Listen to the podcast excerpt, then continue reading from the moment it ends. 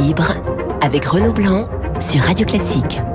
Et surtout avec euh, Luc Ferry à 9h moins le quart sur l'antenne de Radio Classique. Bonjour Luc. Bonjour Renaud. Espoir ou, ou dépit ce matin? Parce qu'on a eu ce week-end euh, ces bombardements, toujours hein, sur des grandes villes comme Mariupol ou comme Kiev, des bombardements à l'ouest du pays, à une vingtaine de kilomètres euh, de la Pologne, des, des Ukrainiens qui fuient toujours leur pays. Et puis, il y a toujours ce cette petite lueur avec des, des possibles négociations qui pourraient avancer petit à petit. Donc espoir ou, ou, ou dépit pour vous, Luc? De toute façon, c'est la seule solution. Il n'y en a pas d'autre. Euh, la négociation. La négociation. Les sanctions vont pénaliser le peuple russe et surtout, d'ailleurs, dans le peuple, les, les classes supérieures, euh, ceux qui ont des passeports, qui vont à skier à, à, à Méribel ou qui, ou qui vont au restaurant ou à l'hôtel, ce qui n'est ce pas le cas de 80% des Russes. Donc euh, les, les, les sanctions n'arrêteront évidemment pas Poutine.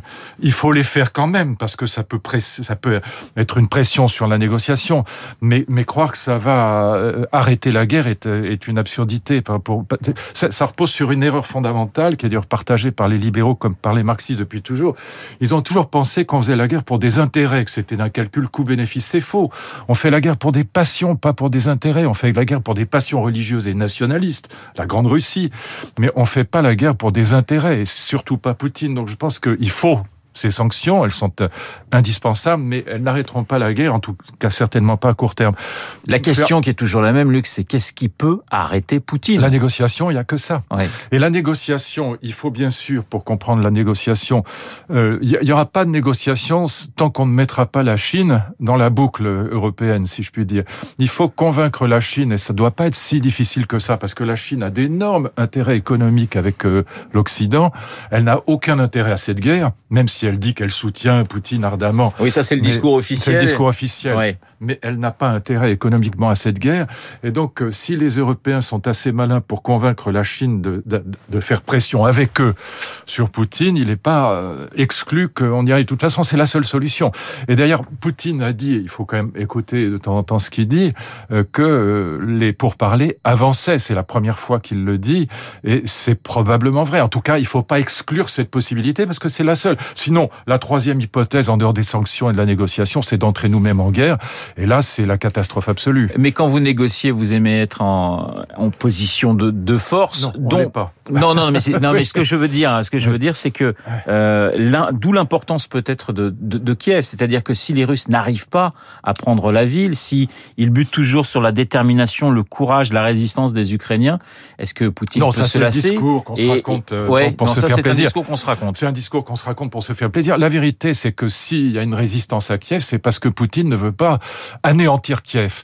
Il veut bien éventuellement anéantir Mariupol, peut-être même Odessa, mais pas Kiev, parce que c'est le cœur du cœur à ses yeux de son discours sur la Grande Russie. Odessa, c'est quand même Catherine II. Enfin, c'est-à-dire oui, qu'historiquement, euh, c'est. Bah, oui, oui, mais là, il peut y avoir une hésitation de sa part. Et là, moi, j'adore Odessa, c'est une des villes les plus belles du monde.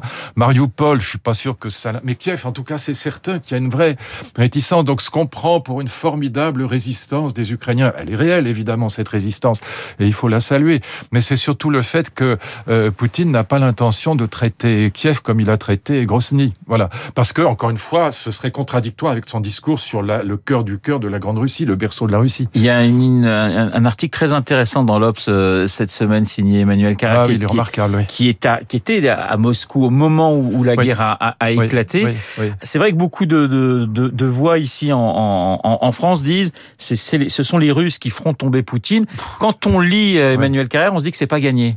Ah mais c'est une absurdité complète. Il faut ne rien connaître à la Russie pour s'imaginer que les Russes vont se révolter contre Poutine. C'est exactement le contraire. D'ailleurs, ce que montre très bien Emmanuel Carrère dans ce, ce remarquable reportage, et il le regrette. Hein, c'est pas du tout un pro-Poutine. C'est pas ouais, quelqu'un ouais. qui, qui, défend son, euh, son idée à lui. Mais ce qui montre, c'est que il rencontre euh, les deux patrons des deux plus grands instituts de sondage en Russie, et puis lui-même, il voyage en Russie. Il, il, a, il a des amis là-bas. Il discute avec beaucoup de gens. Et les patrons d'instituts de sondage lui disent un peu sous manteau parce qu'ils sont honnêtes. Ils disent ah, on est la voix de son maître, mais, on va quand même vous dire la vérité. En gros, c'est 70% des Russes qui sont pro-guerre et pro-Poutine, et surtout le nombre des anti-Poutine et des anti-guerre diminue tous les jours. Et ça, c'est la réalité de la Russie. Il faut bien voir que c'est un pays extrêmement nationaliste, que le, nationalisme russe est très fort, et que les sanctions apparaissent comme des sanctions d'un méchant Occident contre un, un, un, grand Russe qui finalement ne fait que défendre euh, la grandeur de la Russie. C'est probablement vrai. Et donc, je, je, ne crois absolument pas à l'idée qu'on va avoir une révolte. D'ailleurs, même s'il y avait une révolte d'une partie du peuple russe contre Poutine, elle serait noyée dans le sang. Mais... Donc, c'est une dictature. Il faut être, euh, il faut être clair. Donc, c'est pour ça que je ne crois pas beaucoup aux, aux sanctions. Euh, je ne crois pas faire la guerre. Ce serait alors, il faut accepter qu'il y ait des dizaines de millions de morts au cœur de, de, de, de l'Europe. Et je, je, je trouve pas ça enthousiasmant. Et donc, oui, négociation qui doit porter sur trois points la neutralité de l'Ukraine, la reconnaissance de l'autonomie des républiques euh, séparatistes du Donbass et puis la reconnaissance du fait que la Crimée appartient à la Russie. Alors ça, c'est négociable. Zelensky est pas contre ça. Euh, c'est pas totalement. il a laissé exclu. entendre à la télévision américaine sûr, la semaine la semaine dernière. Il y a, il y a quand même. euh, Vous parliez d'Emmanuel Carrère. Je vais parler de, de sa mère, Hélène Carrère d'Ancos, Oui. qui a dit il y a, il y a quelque chose aussi qui peut changer dans l'opinion russe, c'est quand les cercueils vont revenir par centaines, parce que elle disait les mères russes euh, peuvent monter au créneau et les mères russes on les arrête pas comme ça. Vous, vous, vous y croyez ou pas, Luc?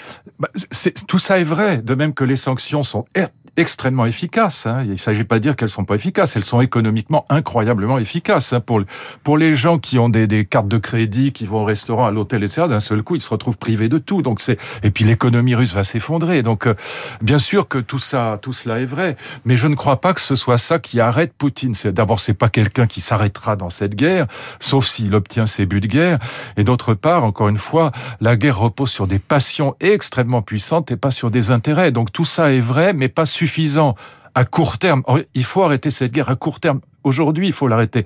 C'est pas dans trois ans qu'il faut l'arrêter. Donc tout ça est vrai, mais ça, ça, ça ne joue pas suffisamment, vous voyez, sur le court terme pour être vraiment efficace, pour être au niveau du problème posé par la- l'arrêt de cette guerre qui est, qui est indispensable parce que c'est une catastrophe absolue, c'est une absurdité totale. Vous parliez des, des, des sanctions. euh, L'Europe, euh, pour l'instant, a parlé d'une seule voix, mais est-ce que cette unité peut se lézarder, notamment sur la question des, des énergies russes? Oui. On, on sent bien que on pose pas le même problème si on est finlandais, allemand, français euh, ou espagnol. Et Parce qu'on n'a pas américain. et américain. Mais Voilà. là, je vous parlais de l'Europe parce qu'on n'a pas le même rapport à, Mais- et la même dépendance au, Ah au bah, gaz et au pétrole russe. Ah bah oui, pour, pour les Finlandais, je crois que c'est plus de 90%. Ouais. Pour les Bulgares, c'est 77%. Euh, donc pour les Français, je sais pas, c'est 15 ou 20%, je crois. Enfin, à, à la louche, hein, j'ai pas les chiffres sous les yeux. Mais en tout cas, pour les Bulgares, par exemple, ça, je, je connais les chiffres, c'est 77%. Donc il est évident que euh, ça risque de fracturer euh, l'Union européenne. Et c'est pour ça que je pense que euh, tant que cette union parle encore d'une seule voix, euh, avec d'ailleurs les, États-Unis, c'est très important de réussir à mettre la Chine dans la boucle pour obliger véritablement Poutine à négocier.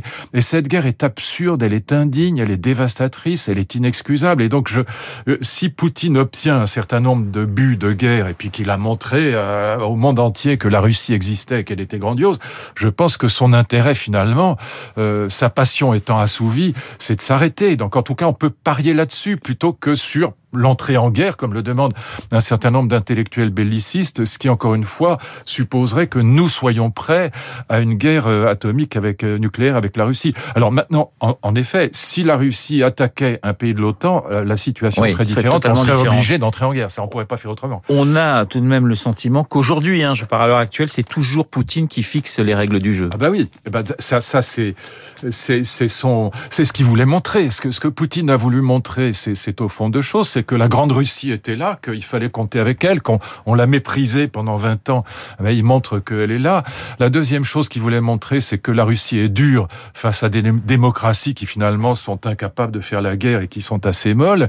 Et puis la troisième chose qu'il veut montrer, c'est que la bascule du monde se fait aujourd'hui du côté de la Chine, de, de, de, de l'Iran, du monde arabo-musulman, peut-être même de, de l'Inde, de la Corée du Nord, et qu'il y a un nouvel axe, on peut l'appeler axe du mal si on veut, mais qui se constitue sous nos yeux, Et, moi, c'est ça qui m'inquiète le plus dans cette guerre, c'est que cet axe-là sera terrifiant. Parce que la Chine, plus la Russie, plus l'Iran, plus la Corée du Nord, vous aurez là le, monde le plus puissant qui soit euh, euh, sur tous les plans, pas simplement démographiquement ou militairement, mais aussi culturellement, parce que la Chine, c'est vraiment quelque chose, et qui sera en même temps le moins démocratique du monde. C'est ça qui se constitue sous nos yeux. C'est pour ça que je pense qu'on a commis une énorme erreur en ne faisant pas tout pour arrimer la, Russie à l'Europe.